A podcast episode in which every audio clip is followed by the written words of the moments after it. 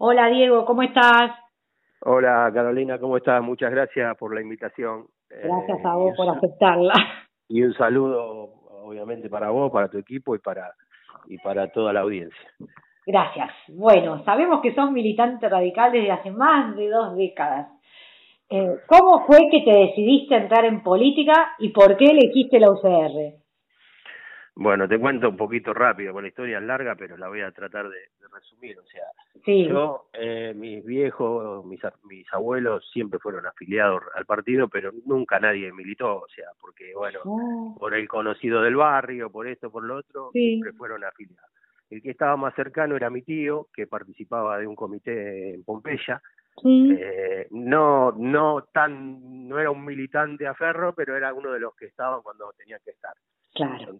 Entonces, él fue el primero que me llevó al, comité este de Pompeya, y mm. bueno, ahí fui un par de veces, después conocí a otra persona que me, que me, me, habló de Claudio Niño, que estaba por mm. abrir un comité en, en Parque de los Patricios, y que mm. necesitaba, bueno, estaban armando equipo y qué sé yo, y la verdad que en ese, en ese transcurso que estuve en el comité de Pompeya me interesó, me quedó la chispita de la política, y, bueno, y ahí me lo presentaron a Claudio Niño por allá por el 2000, sí. eh, que bueno, mi gran amigo, ex diputado que falleció lamentablemente. Y bueno, nada, ahí, ahí empezó empezó mi, mi, mi, carrera fuerte, por decirlo de alguna manera, trabajando con él codo a codo eh, hasta, hasta los últimos tiempos y bueno, y obviamente hoy seguimos, seguimos manteniendo el, el comité a pesar de que él no esté en el mismo lugar, todo. Eh, obviamente eh, eh, nosotros éramos un grupo de radicales que en su momento en el 2005 vio vio de que el partido después del 2001 había quedado muy desarmado mm.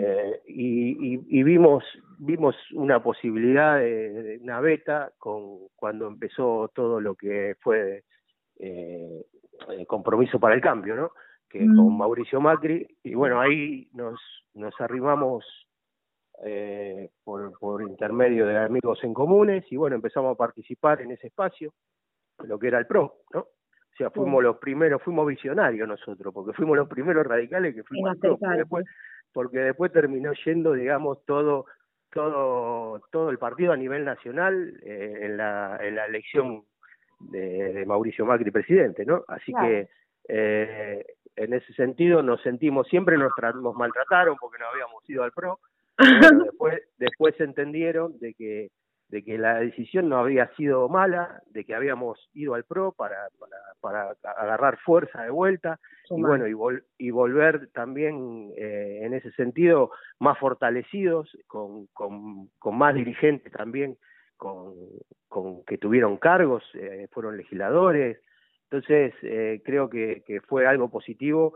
Eh, obviamente para nosotros, el grupo nuestro de radicales hoy se llama Radicales por Argentina, eh, como también para el partido, ¿no? Porque, bueno, nos volvieron a aceptar en el partido, ya en el 2017 participamos de la interna nuevamente. Así que, bueno, eh, nada, muy contento por este gran momento que, que me está pasando y bueno, la lista, la última lista que, que fui número 17 eh, fui por, por, por el partido, ¿no? Por el cupo de, la Unión Cívica Radical en la lista de Juntos por el Cambio. Así que la verdad que, que, estoy muy contento de todo este, este trayecto que, que me tocó recorrer desde allá del, del 98, 99, hasta que después en el 2000 eh, como que nos independizamos más eh, en el comité con Claudio, ¿no?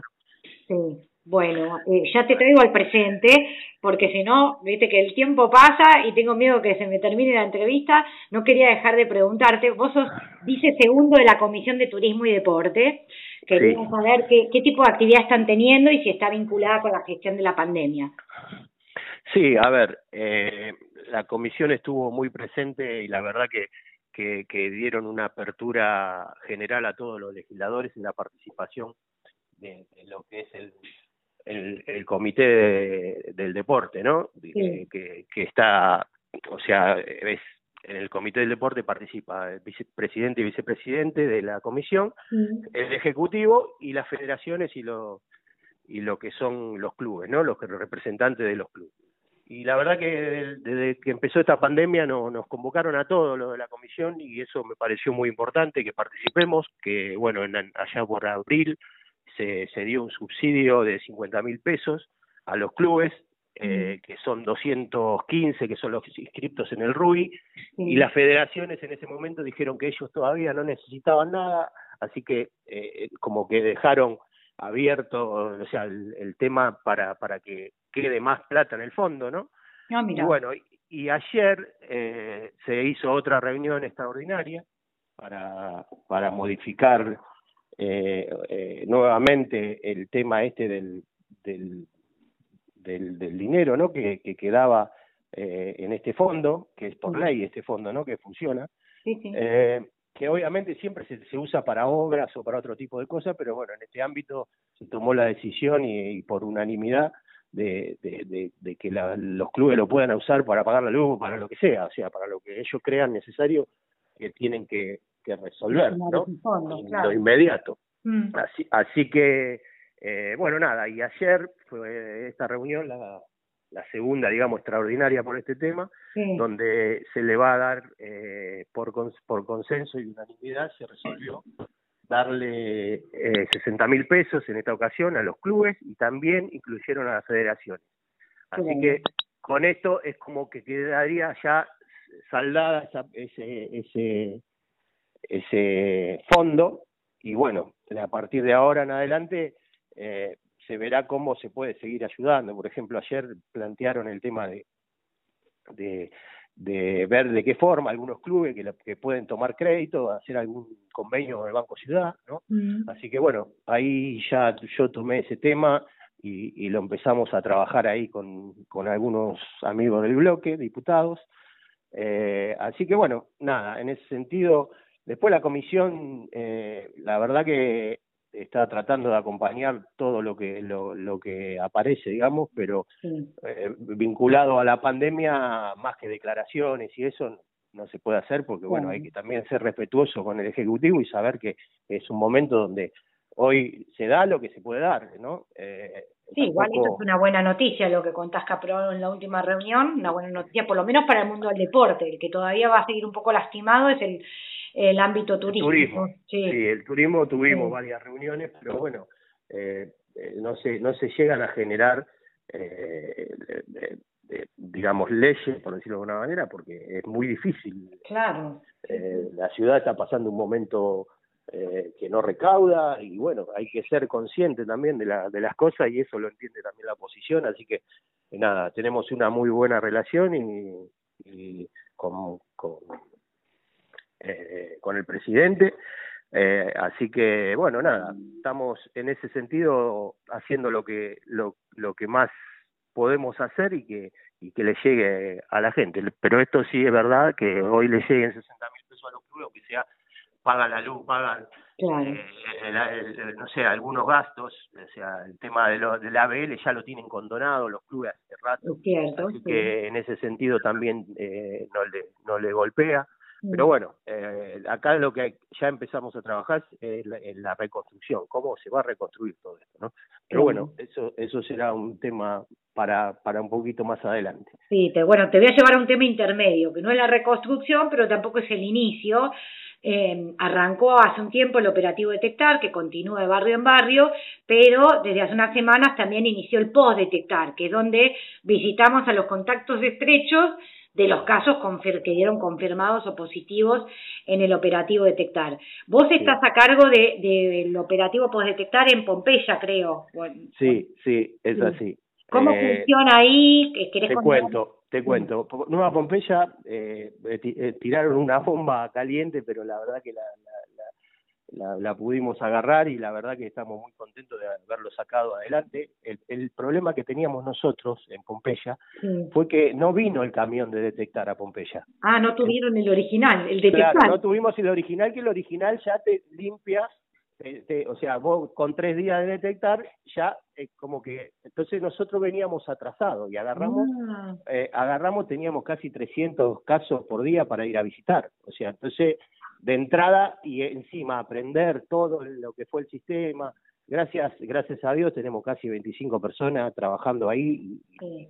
y, enseguida en una semana eh, se pusieron todos a tiro y la verdad que les agradezco a, todos los voluntarios de la UBA, a los militantes, a, a la gente que trabaja en el despacho, que están todos ahí todo el día poniéndole y hoy la verdad que tenemos una tranquilidad enorme porque eh, estamos en los casos estamos entre visitando y llamada por teléfono estamos estaremos en 50 60 por día eh, y, y que lo podemos hasta terminar temprano por decirlo de alguna manera no pero me parece yo estoy en el de Barracas y nosotros hacemos de 10 a 15 o 9 a 15 de 9 a, de 9 a 15 pero bueno ahora lo que estamos en los primeros días nos íbamos a las 5 de la tarde pero ah porque no teníamos, nosotros, como te dije, no estuvo el detectado, entonces arrancamos con toda una pelota de, gente que no se había, eh, eh, ¿cómo explicar? No se había trabajado, ¿no? Entonces veníamos como que si agarrar, lo agarrás ahora, vos si estás en el detectar de Barraca, con dos semanas de atraso, ponele. Entonces teníamos, aparte tenemos el barrio Charrúa, nosotros que, que es barrio vulnerable eh, en sí. Entonces, eso también nosotros calculo que hace un mes y pico que estamos ya con esto, y los primeros 20, 30 días, yo diría el primer mes, no podíamos salir del barrio Charrúa. Gracias a Dios eh, bajó bastante, eh, pasó lo mismo que pasó en todos los barrios populares, ¿no? O sea, de que el, ya el pico pasó, mm. y, y, bueno, hoy por ejemplo tuvimos seis para visitar nada más el barrio Charrúa, así que ah, eh, me parece muy importante este trabajo que se está haciendo y que coordinó el gobierno de la ciudad con el Ministerio de Salud, está trabajando la Secretaría de, de, Facundo Carrillo. Eh, la verdad que nos sentimos también muy apoyados, así que muy contentos en estar ahí en la trinchera, ¿no? Que creo que lo que tenemos que hacer los funcionarios públicos en, esto, en estos momentos complicados, ¿no? Porque, eh, eh, nada, me parece, me parece que, que es muy importante. La verdad que Sí, ponerle el cuerpo, porque ponerle el cuerpo, exactamente. además somos ejemplo también para nuestros propios equipos. Una cosa es decir, bueno, te mando a, y otra cosa es cuando uno mismo va todos los días de 9 a 15 o día por medio, según las actividades que tenemos como... Sí, porque el tema legislativo no lo podemos abandonar tampoco, así que nada, tenemos que... Y, nuestros equipos tampoco, por ahí hacen desde las casas las cosas, y la verdad que eso hay que valorarlo mucho. Eh, así que bueno. Muy bien. Bueno, yo antes de cerrar la entrevista quería preguntarte por una parte de tu pasado, pero un pasado reciente que es cuando estuviste en, la Junta Comunal, vos integraste la Junta Comunal de la Comuna 4. Sí. Eh, ¿Cuál fue la satisfacción más grande o, el logro que, como Junta Comunal o personal, que se dio durante tus años de gestión? Eh, bueno, te cuento. O mm. sea, yo en mi eslogan de campaña, cuando fui la primera vez que, que fui con Mauricio Macri, jefe de gobierno, sí. Eh, yo fui dos veces comunero en la primera, el eslogan era para que el sur siga creciendo.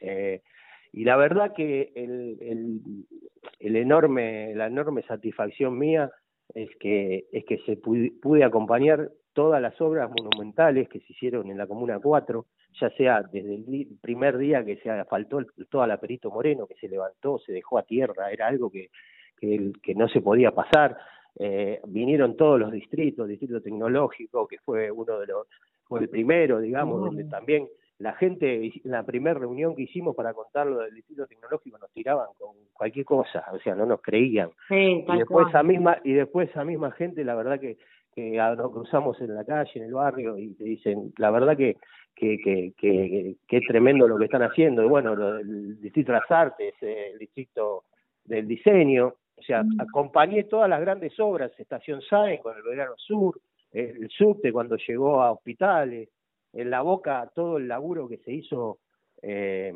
con el tema de, de, las veredas y las calles, ¿no? Que se emparejó todo, se dejó de inundar la boca, eh, no sé, o sea, eso te digo como como todo, o sea, las obras grandes que bajaron, no, no de la comuna, pero sí que de la comuna acompañamos todo esto. Y después, bueno, la, satisfacción de, de poderle resolver el problema al vecino, al, en, los, metros cuadrados de, su vivienda, o sea, de poder, de poder estar y, y decir, y que te decían, y sabe cuánto hace que estaba esperando la vereda, estas son cosas, satisfacciones también que, que, que uno, que te quedan, ¿no?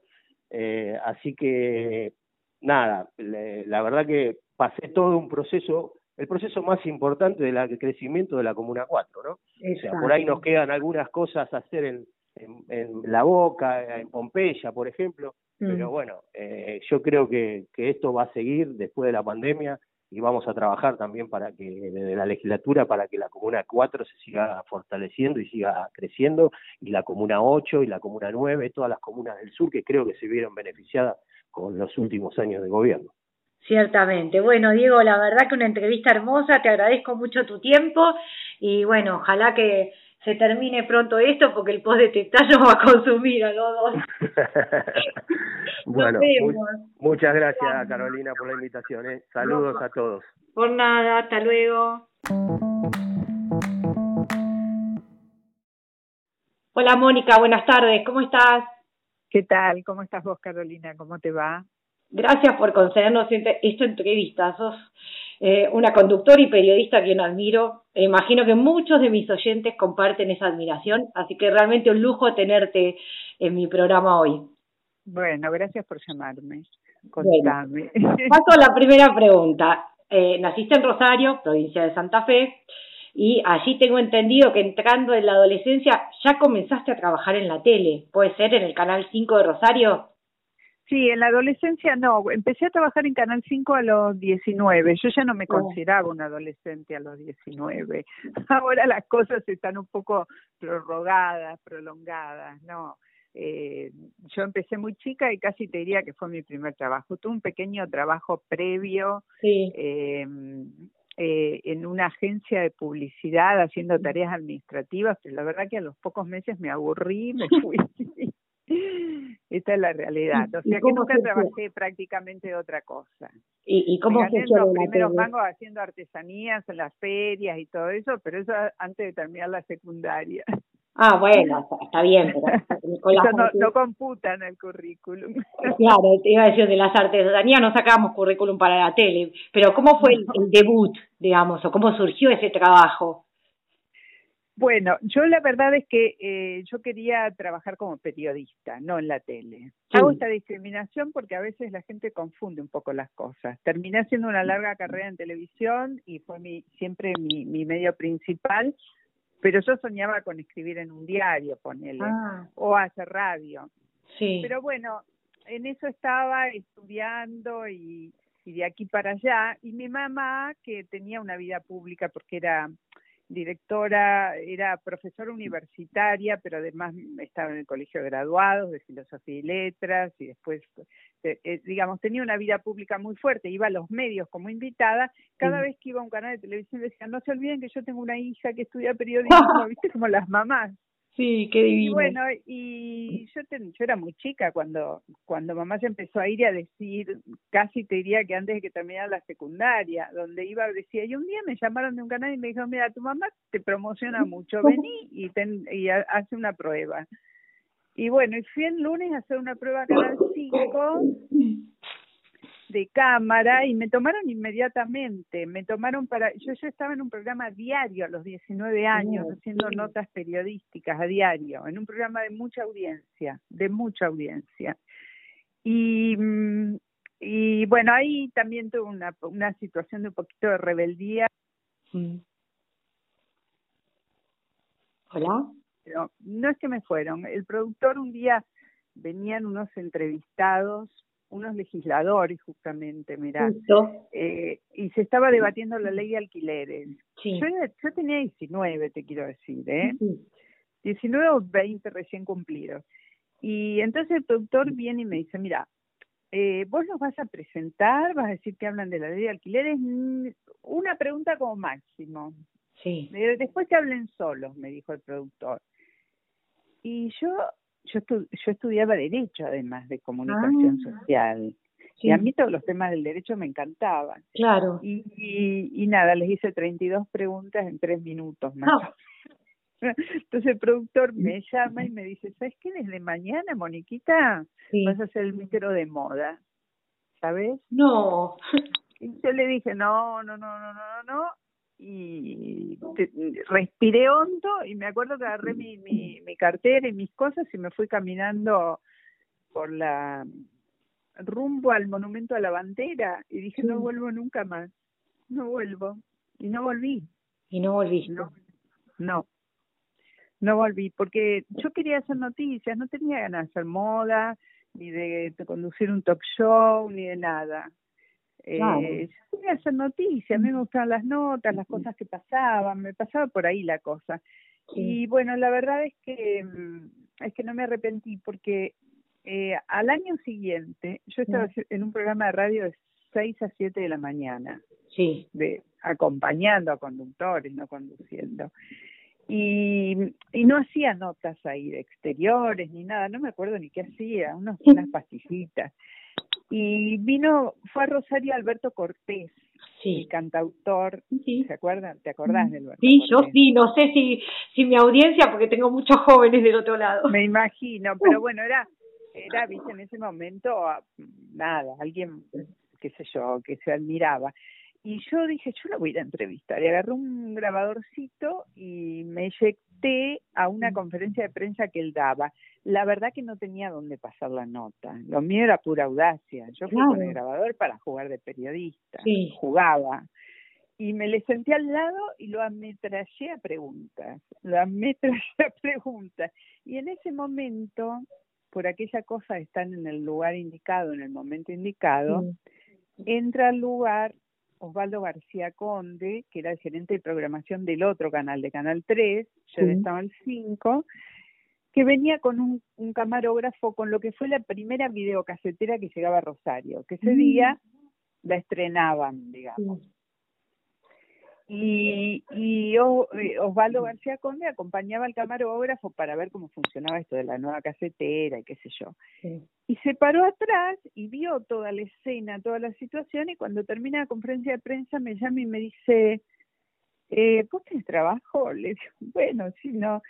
Eh, ¿No querés hacer una, una pruebita con nosotros mañana para Canal 3? Bueno, inmediatamente le dije que sí. Claro y, y, le digo, ¿y dónde haríamos? No, te vas a hacer una nota en una peluquería. Entonces me manda una un peluquero muy conocido de, de, Rosario. Me acuerdo la ropa que yo tenía puesta ese día, porque me la pensé mucho. Sí. Eh, eh, viste, son esas cosas que te quedan grabadas. Yo quería estar bien, estar bien, bien vestida.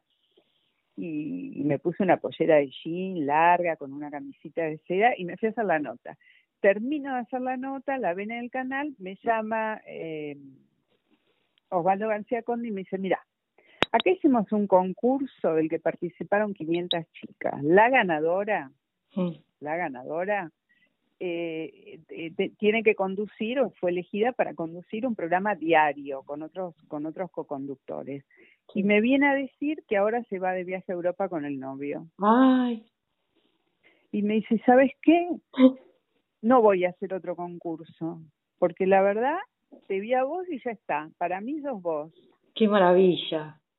Bueno, así que me quedé ahí en Canal 3, encima sí apareció al, poco tiempo una gran oportunidad porque venía una, una agencia de publicidad mm. para mm, hacer la presentación de un helado, un helado, no sé qué era un cucurucho, algo, ¿viste? Y me vuelve a llamar Osvaldo ese día y me dice, te digo Osvaldo porque después a lo largo de la vida nos hemos seguido viendo por años, hoy, hoy es una persona muy mayor pero encantadora, mm. y me dice, yo estoy necesitando una conductora para un programa ómnibus que va a estar auspiciado por este lado. Sí. Va a ser solamente un sábado. La plata que hay es muy interesante y necesito una conductora morocha. Oh. y me parece que sos vos. y bueno, fue mi primer trabajo muy bien, muy buen pago. Todavía no había empezado ni siquiera el programa de diario que se llamó Telefamilia y y la, la que era la, la que se fue a Europa era Marta Perín, que, que después eh, vino a trabajar a Buenos Aires y que creo que está todavía en la televisión pública, Marta eh, que me cedió su lugar amorosamente, porque la verdad que ella ganó el concurso, decidió irse a Europa en una gira de automovilismo con su novio que era periodista, y nada, y yo me quedé ahí, cuando ella volvió se incorporó también al programa, o sea que... Pero te permitió a vos insertarte. Claro, cerró muy bien todo. Y ahora bueno, perdón. Yo te, te decía que lo que cuenta eh, lo que te sostiene en el medio es tu mm. interés por las noticias. Claro. ¿Entendés? Porque yo veo que hay mucha gente que dice, ay, yo quiero trabajar en la tele, quiero trabajar en la tele. Yo no quería trabajar en la tele, yo quería trabajar en el mundo de las noticias, lo que me interesaba era esto. Bueno, se fue dando en tele porque, porque sí, porque fue así. Por estas circunstancias como las que describiste. Muy bien. ¿Y por qué tomaste la decisión de venir a Buenos Aires? Porque habías arrancado todo allá en Rosario, bien. Bueno, en realidad a mí en eh, a Buenos Aires me mandaron. Ah. Eh, yo estuve tres años en Canal 3. Sí. Y un día entré al canal. Y acá hago un paréntesis y te digo, yo nunca salí a buscar trabajo. Siempre el trabajo me vino a buscar. Mm. Eh, eh, yo trabajaba en Canal 3 y seguí un día y me llama otra vez García Conde y me dice, Mónica, subí que Alberto Boyán quiere hablar con vos. Alberto Boyán era el dueño del canal. Sí. Eh, Alberto murió hace algunos pocos años, pero siempre fue un hombre muy muy importante para la industria de la tele, en el interior del país sobre todo. Sí. Y, y, y me dice Alberto, mira, Mónica, acá arriba hay un pasaje de, hay un pasaje de avión para ir a Rosario, para ir a Buenos Aires. Ya Osvaldo me había dicho, tráete algo de ropa porque vas a tener que, que, que hacer un pequeño viaje. A mí me, parecía raro. Te vas a Buenos Aires y te van a ofrecer un laburo. Le digo, pero ¿cómo? Me están echando. Me dice, no, no, no. Lo que pasa es que nosotros creemos que, que ya no tenemos mucho más para ofrecerte acá que lo que has venido haciendo y que en Buenos Aires están buscando gente y está bueno, eh, llevamos una cantidad de videos tuyos y nos pidieron que te mandáramos para charlar. Mira. Y bueno, y así arranqué, fui a Buenos Aires, me recibió en ese momento Carlos Montero en la TV pública, era pleno, plena época de los militares, ahí yo no mm. contaba con ese, digo, mi, mi impulso era muy joven y, y, si, bien tenía conciencia de las cosas que pasaban, yo la película era muy muy dinámica y entré en la TV pública porque el día que llegué me dijeron, bueno, vamos a empezar con un noticiero eh, y queremos que sea la conductora. Y yo dije, pero si no me hicieron ninguna prueba, por Dios y, me dijeron, no, bueno, pero es que vimos los videos. Exacto. Uno de los videos era una larga entrevista al negro Fontana Rosa. Sí. Y, y le dije, pero por favor, mándenme a hacer una pruebita, por favor.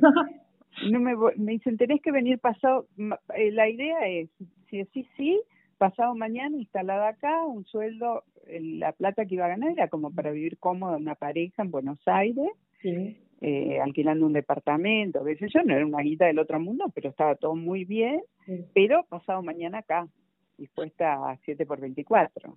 Yo tenía 23 años, mm. tenía 23 años, dos carreras universitarias en marcha, estaba rindiendo exámenes y todo lo demás, un novio que quería casarse conmigo, eh, vivía con mis padres y un trabajo a diario en televisión para el cual yo había grabado las promociones. Sí. Y bueno, me mandaron a hacer unas notitas en la calle, ni las miraron, me dijeron, está todo ok, ¿venís o no venís? Y, y bueno, era un lunes, el miércoles estaba en Buenos Aires. Después, bueno, la cosa fue bastante, eh, al principio es muy difícil adaptarte a la vida en Buenos Aires, y era pleno, pleno gobierno militar y la verdad ya estaba en el peor de los lugares. Eh, y la verdad es que fue muy duro, muy duro esa primera etapa, porque primero nunca llegué a conducir ese programa, porque rápidamente yo eh, choqué con la cosa, choqué con, choqué con el iceberg que tenía enfrente, ¿no? Y entonces... Y me quedé ahí congeladita un tiempo largo hasta que vino la democracia. Y mira, yo me quise ir porque la verdad que la pasaba recontra mal, estaba me mandaban los peores horarios a hacer las guardias, no hacía notas, ¿no? confronté con todo. Eh, trabajaba mientras tanto en radio, en Radio Rivadavia, lo cual fue una ventana enorme para mí. Primero en Radio El Mundo, después en Radio Continental y después en Radio Rivadavia. Y, y eso me mantenía, me mantenía un poco inspirada, digamos. Claro. Eh, trabajé mucho en radio esos años, pero la pasaba muy mal en el canal. Y cada vez que me quería ir me agarraba, el que me agarraba siempre era Fernando Bravo, el que primero me agarró y me dijo, nena, vos de acá no te vas, te quedás haciendo congelada dentro del freezer quietita, quietita porque esto cambia y si cambia, no te van a ir a buscar a tu casa, te van a encontrar acá. Y, y el que te conoce te va a dar un valor, pero a tu casa no te va a buscar nadie porque no te van a ir a buscar. Cosa que efectivamente pasó, porque cuando llegó la democracia, eh, a, la, a una de las pocas que dejaron fue a mí. Sí. Haciendo su tarea ahí adentro del canal. Me llamaron inmediatamente y me dijeron, a partir de este momento sos la conductora del nuevo noticiero. Qué bueno, valió, valió la pena la apuesta. Sí, sí. Y, y de... feos. Pero te debo decir que fueron los años más feos de mi vida. Y de todas las notas, a pesar de que hayan podido darse en, en momentos feos, o tal vez no tan feos, ya como decís, desde el arranque de la democracia, ¿cuál elegirías como la que te emocionó más o que te dio más felicidad comunicar? No, no, como que, a ver, si vos me decís a mí hoy qué nota más me emocionó sí. y me impactó porque yo pensé que nunca iba a dar esa noticia, fue, te va, te va a resultar disonante, probablemente este tiempo para mí no lo es, fue cuando me enteré que Estela de Carlota había encontrado a su nieto. Ah. ese día lloré de la emoción, iba en el auto, escuché la noticia y me largué a llorar ¿Por qué? Porque yo con Estela venía teniendo notas y notas y notas a lo largo de los años y yo siempre la veía y decía, puede que se muera sin, sin conocerlo, puede que nunca llegue a él. Claro. Vos no te olvides que yo cubrí, bueno, no tenés por qué saberlo. Yo cubrí toda la audiencia de los comandantes de punta a punta. Sí, No sé si la audiencia lo sabe, pero sí el, la Junta Militar, la, el juicio a las juntas militares que hizo el alfonsinismo, el año, el, gobierno de Alfonsín en el año 85, si mal no recuerdo, eh, fue una larga audiencia de varios meses en el edificio de Talcahuano. Yo la cubrí de punta a punta. Sí. Y, a partir de allí trabajé mucho con el tema de derechos humanos y ahí conocí a Estela y, vi todo lo que toda la lucha de abuelas todo lo que fue y siempre la veía eh, con esos ojitos que tiene. Después puedes coincidir con muchas cosas de ella que no que esto que lo otro pero a mí me generó una enorme ternura y, y el día que, que supe que había encontrado a su nieto te digo que lloré. Ahora si vos me preguntás qué nota fue la que me eh, digamos en el plano nacional fue la nota digamos que me instaló sí fue el seguimiento de un caso en el año 83, cuando estaba llegando la democracia y se hacían las primeras citaciones de militares a tribunales, que fue el, denominado caso Branca, que es el que supone la detención del primer militar, no por un caso, primer jefe, alto jefe militar, no por un caso de, eh, de derechos humanos, sino por un, por un asesinato por la desaparición de un empresario que se llamaba Fernando Branca, una historia que puede hacer eh, una serie de Netflix, de Netflix. Exacto. Hoy Tanto pegó ese caso que hubo un guion de una película que finalmente no se no se filmó nunca, pero cuyos productores me llamaron para hacer de mí misma la película, para hacer de la periodista que le entró al caso. Ese fue el caso de mi despegue. Te hizo despegar, muy bien. Bueno, como ya estamos sobre el cierre del programa y siempre eh, sabiendo que tengo algunos jóvenes estudiantes de periodismo escuchando, eh, suelo preguntarle a los periodistas justamente si, si, si les pueden dar un consejo, una recomendación, ¿qué les dirían para que ellos tengan en cuenta en el presente o a futuro?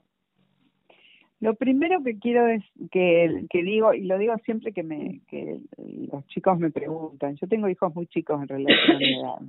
Sí. Primero es que esto tiene que ser una vocación. Sí. Tiene que ser una vocación, porque es una profesión muy dura, con muchos insabores, con muchos momentos difíciles y con niveles de exigencia muy fuertes. Hay que ser muy templado. Claro. Y darse la posibilidad de madurar para sobrevivir en esta profesión. Entonces, lo primero que quiero decir es que la amen mm, vocacionalmente a la tarea y que disfruten cada momento, que no estén esperando eh, llegar a esa pantalla con la que siempre soñaron, a la conducción esa que siempre quisieron, que no piensen que esta es una profesión que se disfruta porque te vas a hacer famoso, porque vas a viajar o porque vas a, a ganar plata, porque es probable que nada de eso pase, claro. o que o que o que pase cuando eh, o que tengas que esperarlo mucho tiempo para que se dé. Entonces, si esta profesión no la disfrutas hoy eh, con la pequeña nota, con el, el haber obtenido un, un entrevistado que te diga que sí, que te va a mm. recibir, que te que hayas metido la pregunta que querías meter, o, que tu investigación fluya, si es que vas a hacer periodismo de investigación, si no disfrutas el día a día ahora en el arranque, mientras estás arrancando, déjala. Claro. Está bien. Muy buen consejo. Y capaz que sirve para otros, otras eh, profesiones, porque esto de disfrutar el camino es importante, ¿no? Muchos también. Es yo, ¿sabes? Sí. me acuerdo de alguna nota que ni siquiera te puedo precisar bien cuál es, pero que tiene que ver también con aquellos primeros tiempos del año 84, cuando eran convocados los primeros militares a tribunales. Pues te, hago referencia a esto porque yo me pasaba el día entero en tribunales. Como yo además venía a estudiar Derecho, imagínate que después de una nota, en esa época se hacían, muchas veces haces lo que se llama la guardia, te quedas esperando en un lugar, la salía una persona. Después de haber obtenido una nota y haberla hecho en el medio de una trifulca, viste lleno de periodistas, nota de asalto, qué sé yo, sentarme en el cordón de la vereda en Talcahuano, en los tribunales, y empezar a morirme de la risa y de la alegría de haber obtenido la nota. Sí, qué lindo, sí. Ojalá que, que todos los que estén escuchando sigan tu recomendación, eh, aunque no sean estudiantes de periodismo, porque la verdad que vale para todas las profesiones. Sí, pero son tantos, te digo, es tan dura esta profesión, tiene tantos momentos donde decís, ¿para qué me metí en esto? Y si no tenés esa cosa, viste, vocacional, del enamoramiento vocacional, de la un poco pasional sobre la cosa, donde vos a la tarea más dura tengas la capacidad de, de disfrutarla, no, bajate, bajate. Muy bien, bueno, Mónica, ya estamos sobre el cierre, directamente tengo que cortar, la productora me va a matar, nos entusiasmamos hablando, así que te agradezco una vez más tu tiempo y bueno, quién sabe cuando se termine la cuarentena te puedo invitar nuevamente a la radio, al piso. Bueno, muchísimas gracias. Suerte para vos. gracias, chao, chao.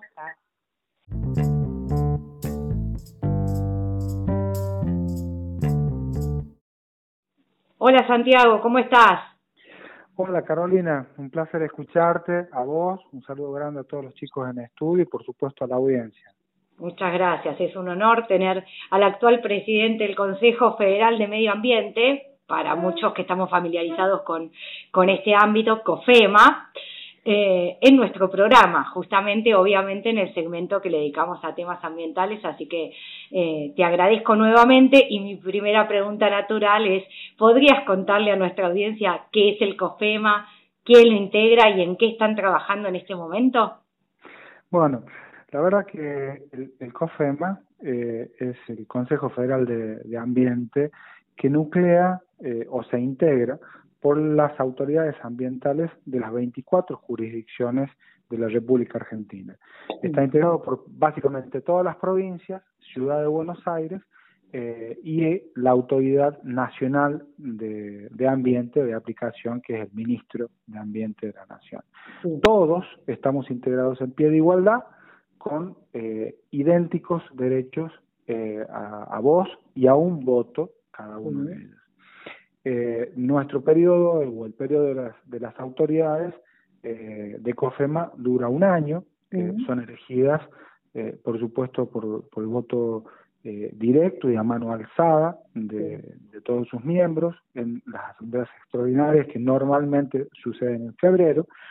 Y la verdad que a mí me ha tocado, como, como riojano, presidir el COFEMA en un año Especial. excepcional, no solamente por todo esto que, que, que nos preocupa tanto, que es el COVID, sino porque además de eso, este año el COFEMA cumple 30 años de vida y nació paradójicamente en agosto eh, en, eh, en la provincia de La Rioja hace 30 años atrás. Eh, todas esas, eh, esas coincidencias, la, la verdad que me, me, me, enteré después que después que me eligieron lo, lo, los pares, que por cierto estoy muy agradecido a cada uno de ellos. Es la primera vez, o sea, después de, del nacimiento en La Rioja, es la primera vez que le toca al secretario de Ambiente presidir el COFEMO o ya hubo algún caso antes. No, no, no, no, no, hubo, no hubo ningún presidente de, de COFEMA que haya sido riojano. Sí, me tocó ser vicepresidente eh, los dos años anteriores, me habían elegido, porque el COFEMA eh, tiene una modalidad eh, eh bastante eh, especial, que es una especie de costumbre, en donde eh, la, la, oposición eh, también elige al, a, al, vicepresidente, no se elige la fórmula, sería si no vamos eligiendo una a, a las personas. Sí. Y bueno, y la, y la oposición, eh, que, o mejor dicho, el, el Partido Justicialista, que era oposición hace dos años, me venía eligiendo como vicepresidente y, y, bueno, me, me tocó hacerlo honrosamente también.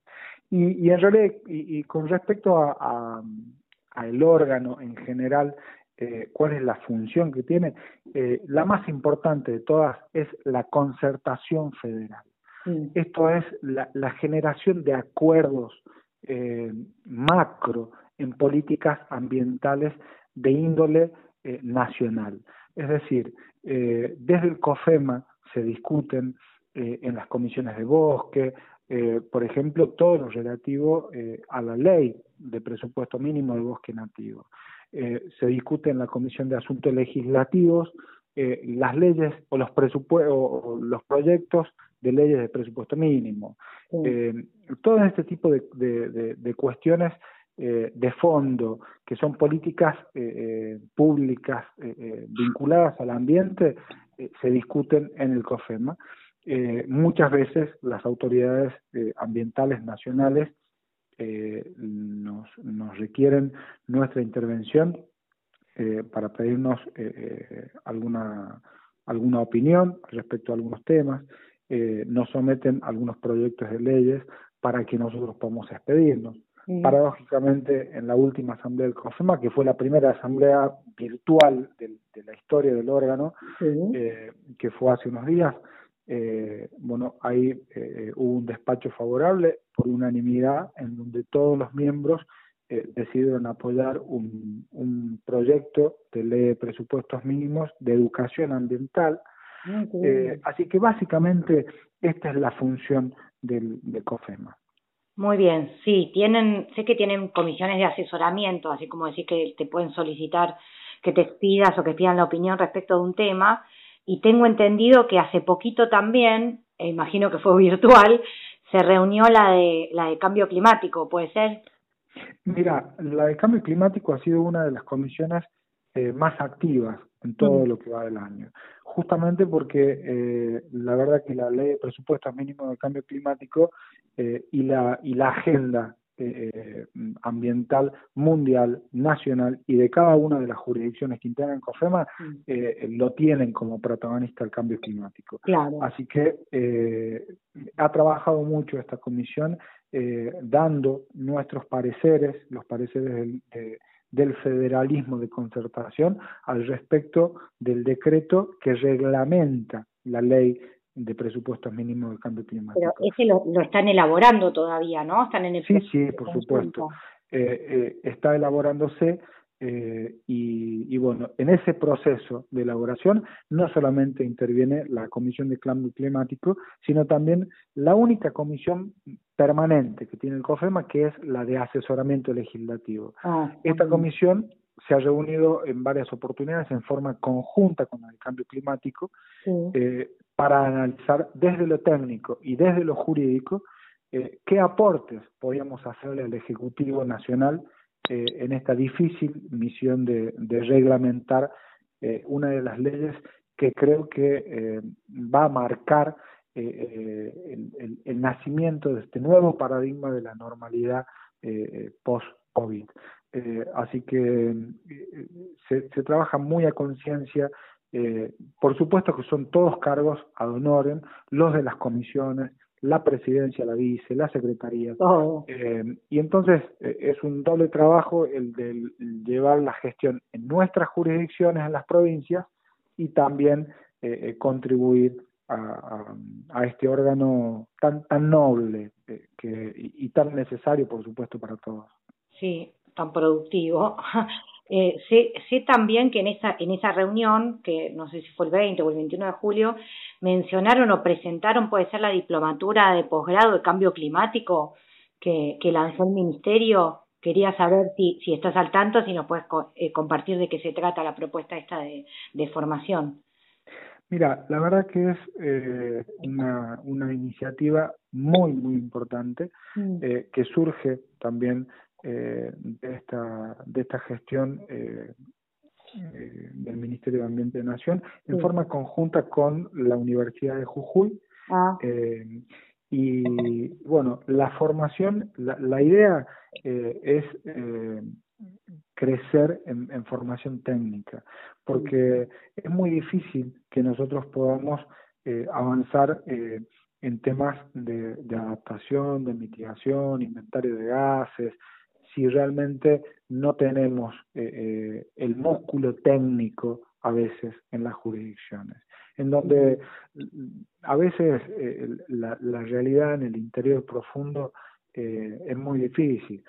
una cosa es ver, es, ver por, por Google Earth que y, y, hablar o emitir un juicio sobre el bosque nativo desde, desde un escritorio en algún lugar muy cómodo y otra cosa distinta es luchar contra el desmonte eh, en el bosque nativo, eh, en, en, donde vos entras al monte, eh, y te digo porque muchas veces en, en, la jurisdicción del interior nos toca ir con nuestros inspectores como para apoyarlos y, y, y, y, bueno, y ser parte también de, de, de la gestión, y, y bueno, sabes con, con qué te encontrás no, no sabes si te encuentras con cazadores furtivos que muchas veces eh, eh, son buena gente y otras veces eh, no, tanto y a veces están bajo los efectos del, del, alcohol, por ejemplo, y tienen armas de fuego. Entonces, mm. bueno, es, es, es, todo un tema.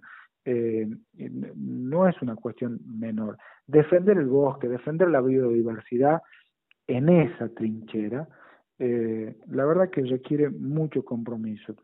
Eh, y por supuesto que también requiere músculo técnico, eh, que es lo que eh, entiendo esta diplomatura viene a, a, a brindarnos. Así que estamos muy contentos desde todas las jurisdicciones porque vamos a tener la oportunidad de, de incorporar herramientas cognitivas para que nuestros técnicos eh, estén eh, eh, en las mejores condiciones para enfrentar este gran desafío de la humanidad que es tener acciones en favor del clima.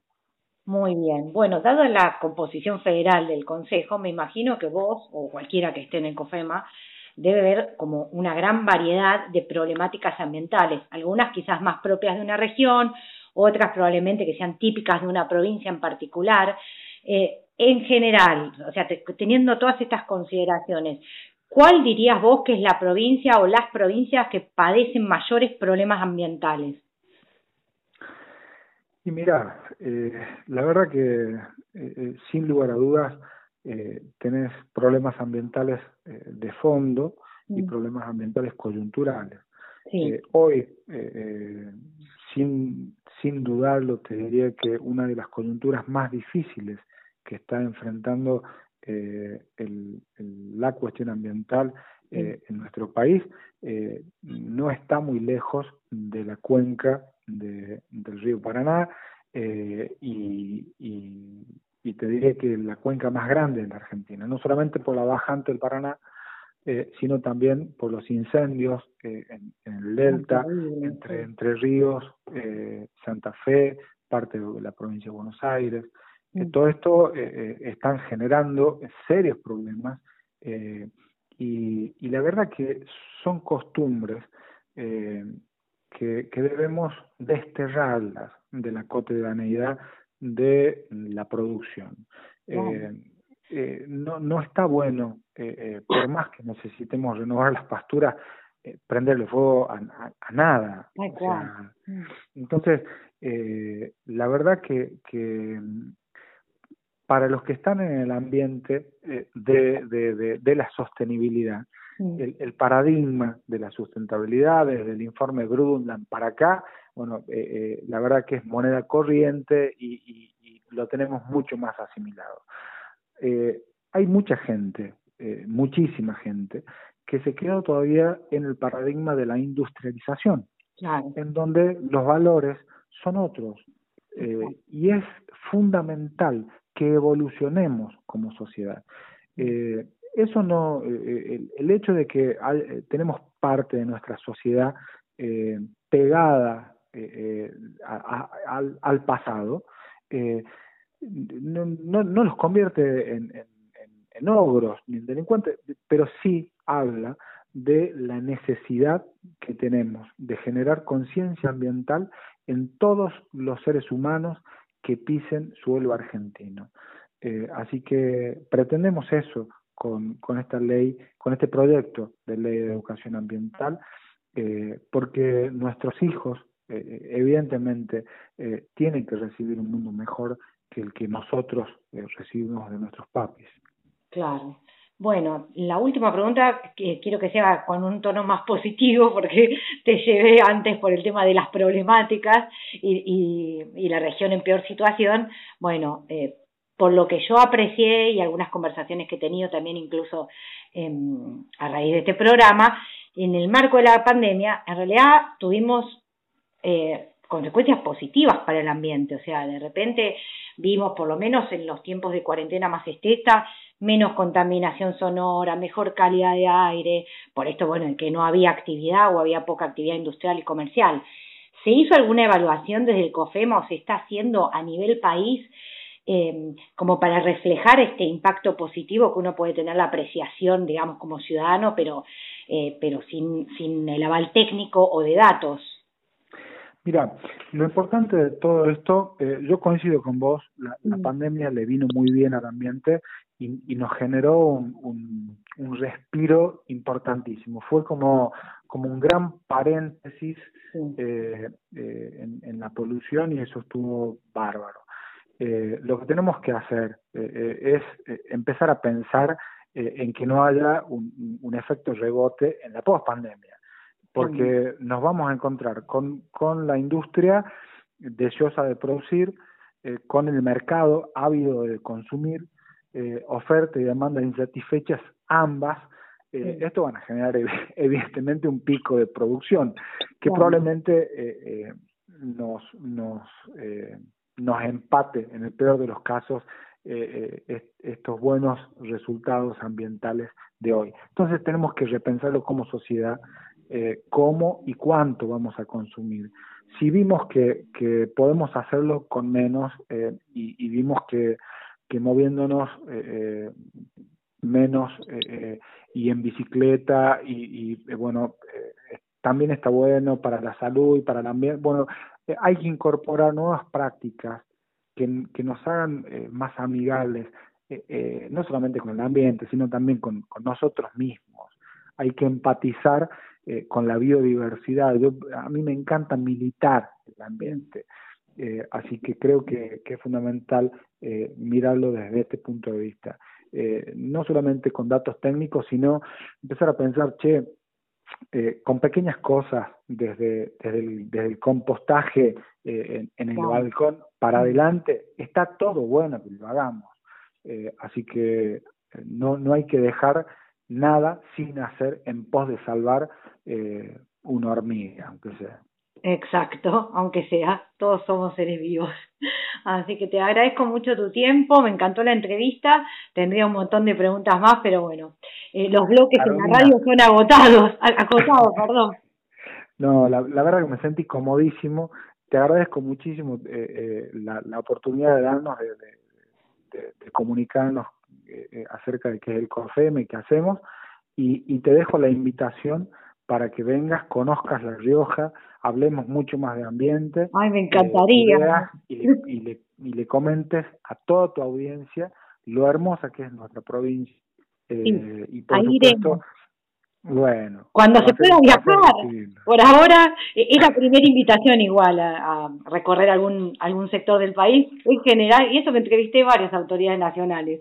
Eh, pero bueno, tengo una deuda en general con el norte y bueno, estuve leyendo de la reapertura del parque de Talampaya y, y otros ah, Es precioso Talampaya y la verdad que tenemos un montón de escenarios tan o más lindos que Talampaya te esperamos a vos y a todos los argentinos apenas podemos empezar a movilizar. Muy bien, te agradezco mucho Santiago y seguimos en contacto entonces. Un abrazo grande, gracias. Abrazo. Chao, chao. Chao, chao.